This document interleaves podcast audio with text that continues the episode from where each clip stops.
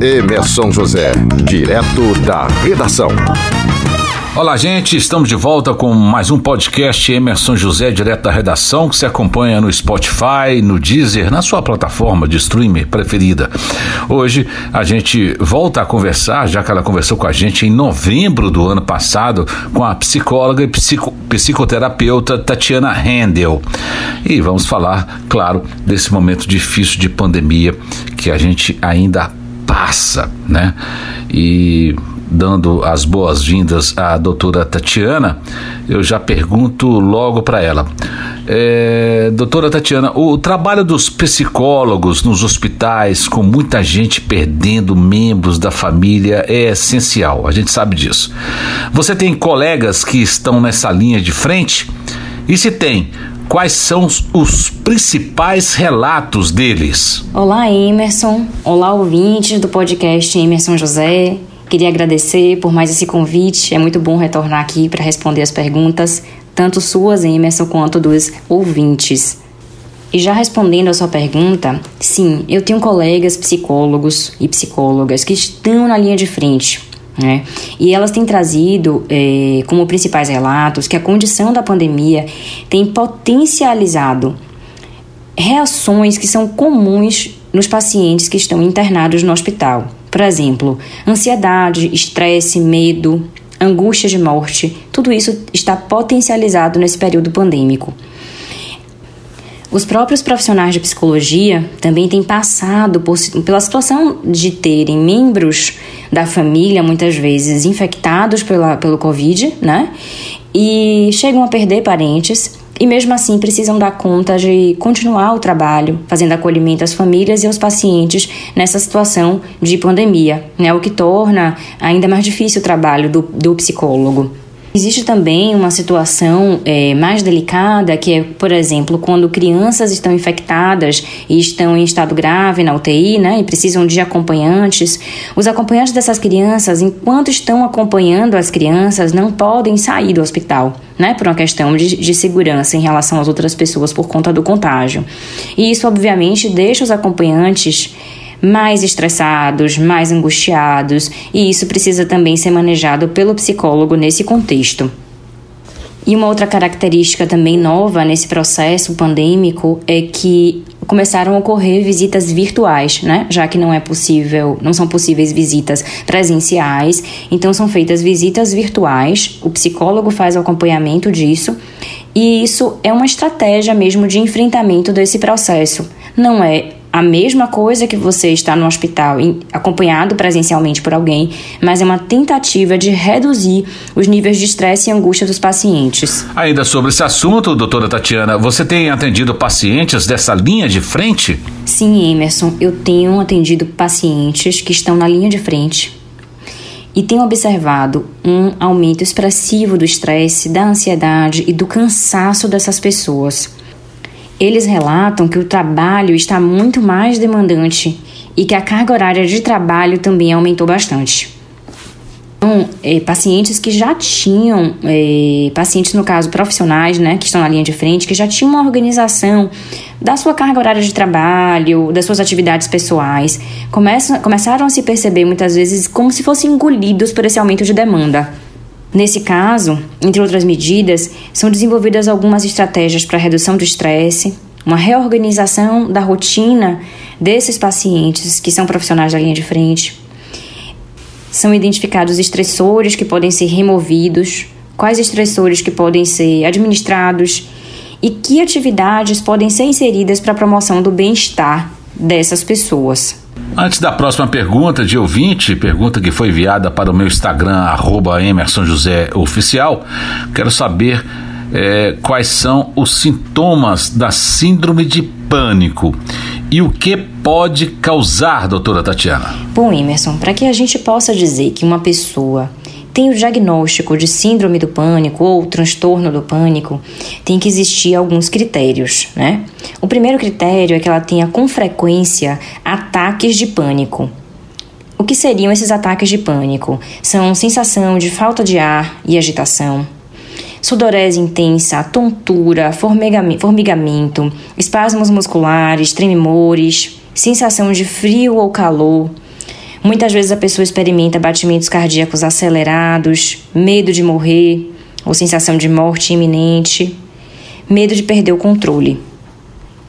Um outro critério é que a pessoa experiencia uma preocupação persistente sobre ter ataques de pânico. Sendo que esses ataques de pânico podem acontecer em situações inesperadas. E aí a pessoa vivencia esse medo de que ela possa acontecer em alguma circunstância. E o outro critério é que a pessoa apresenta uma resposta comportamental desadaptativa em relação aos ataques de pânico. Por exemplo, a pessoa começa a evitar atividades comuns, né, do, da rotina dela, situações sociais para tentar prevenir os ataques. Então, esses seriam os critérios.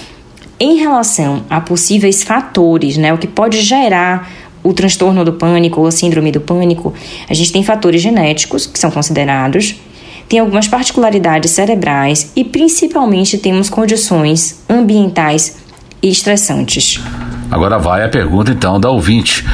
Meu marido anda para baixo, assustado e até pede para deixar a porta do nosso quarto aberta para não ficar louco, segundo ele. Isso é síndrome de pânico? Moro em Itabuna e não quero me identificar. Um abraço a todos aí em Itabuna.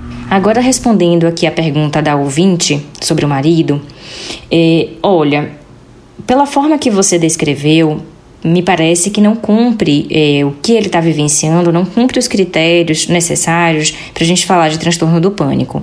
Mas pode ser que ele esteja sofrendo algumas experiências e não tenha relatado para você. É, então, de qualquer forma, existem sinais é, marcantes aí de um processo talvez de ansiedade se instalando.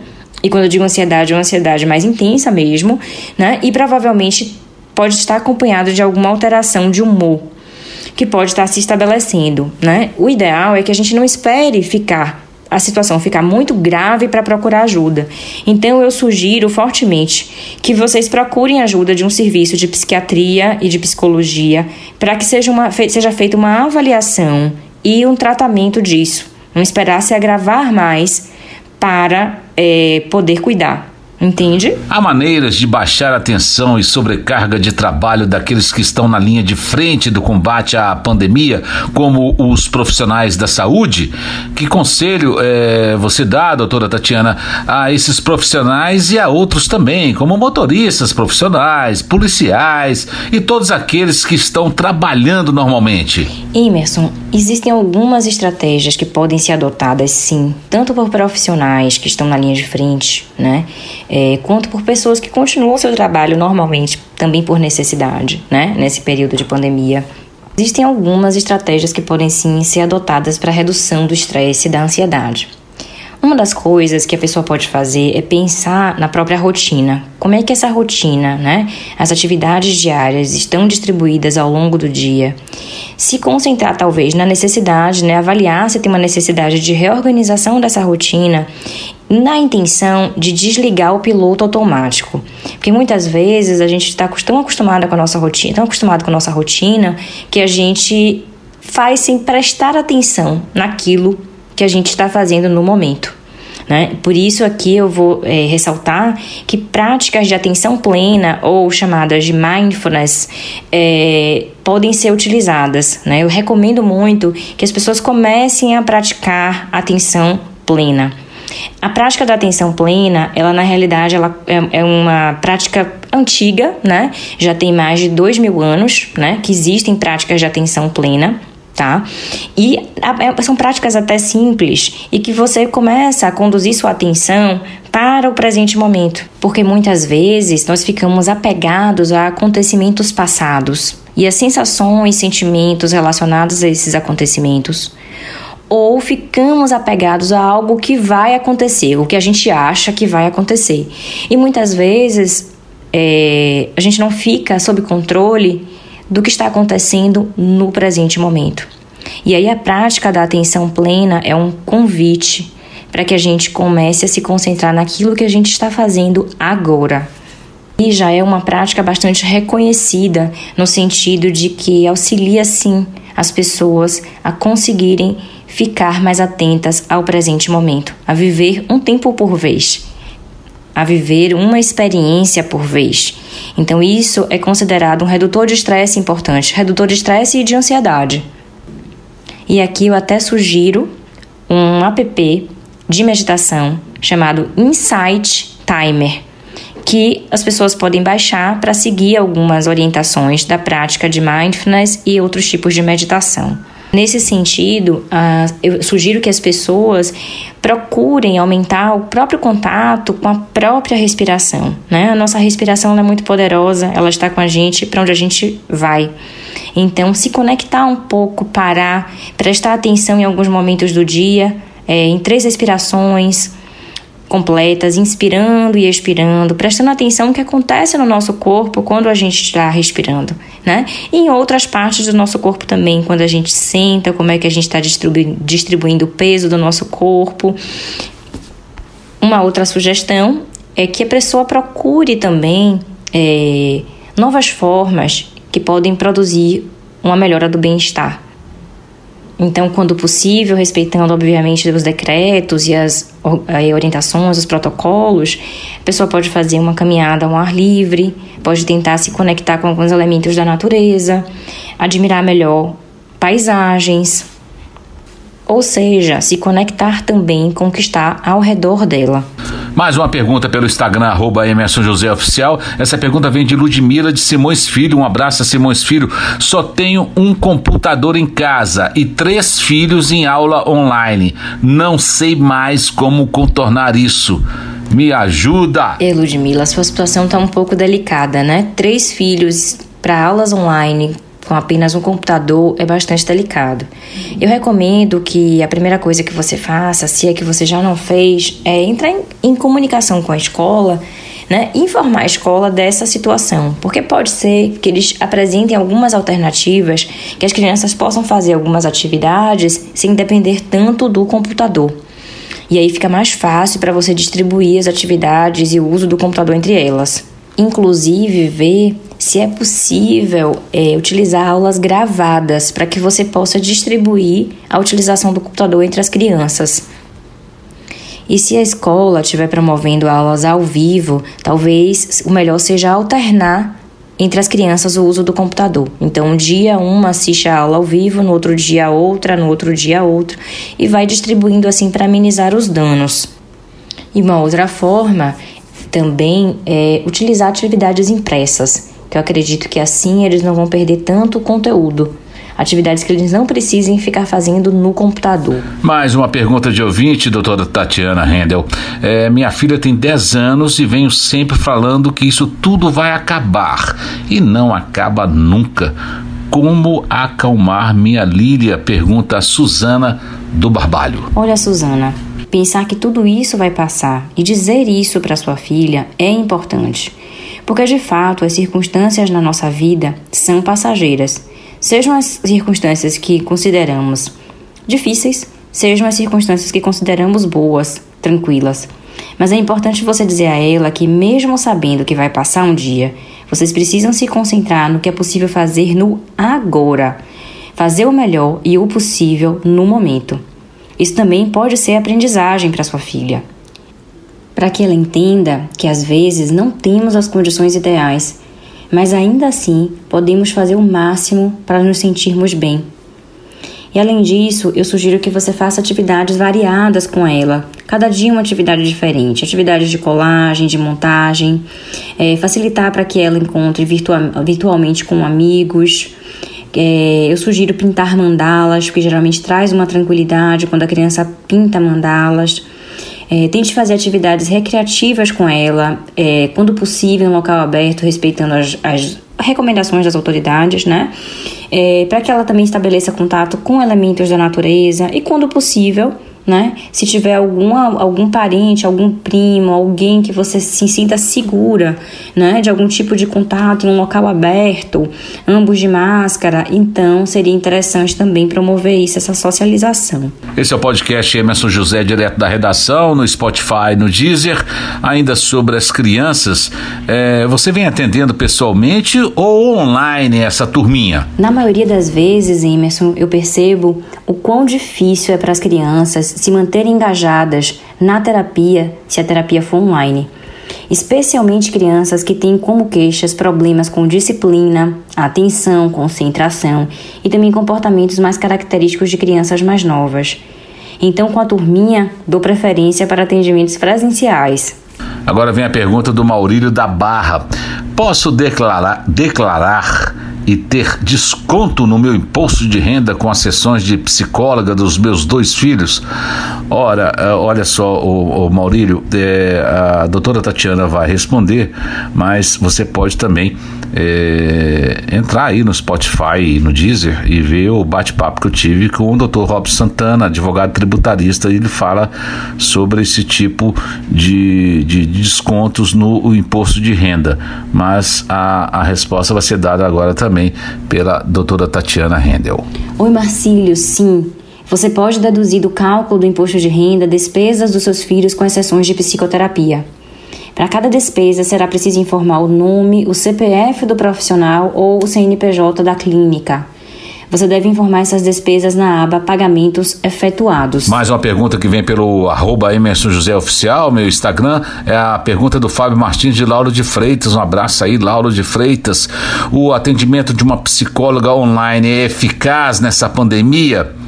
E ele pergunta, doutora Tatiana, é mais barato? Respondendo à pergunta de Fábio, sim, Fábio, o tratamento psicológico pode sim ser eficaz na pandemia. Alguns pacientes, inclusive, começaram a avançar mais no tratamento devido à redução de dificuldades como deslocamento e passaram a ser mais pontuais nas sessões, passando assim a colher melhor os frutos dos empenhos terapêuticos. Mas, obviamente, há pessoas que têm maior dificuldade em se adaptarem ao meio online, e nesse caso, o mais indicado é o tratamento presencial, quando possível.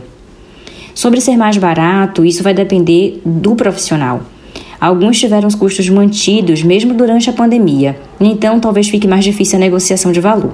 Já outros chegaram a desalugar as salas, então talvez seja mais provável conseguir flexibilizar o valor das sessões. E para encerrar, Quais serão as maiores consequências, na sua opinião, que essa pandemia e distanciamento trarão para as crianças e o que pode afetar lá na frente, no, no futuro delas?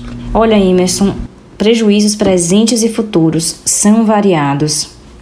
Pensando aqui nas crianças em fase de desenvolvimento, por exemplo, eh, elas podem apresentar algumas dificuldades no futuro considerando que elas estão privadas de estimulação por profissionais das escolas.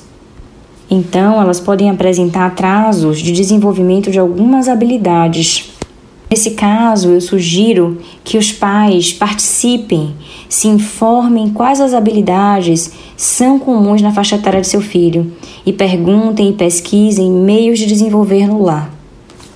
O quesito socialização, Emerson, também é delicada a, nossa, a situação das crianças.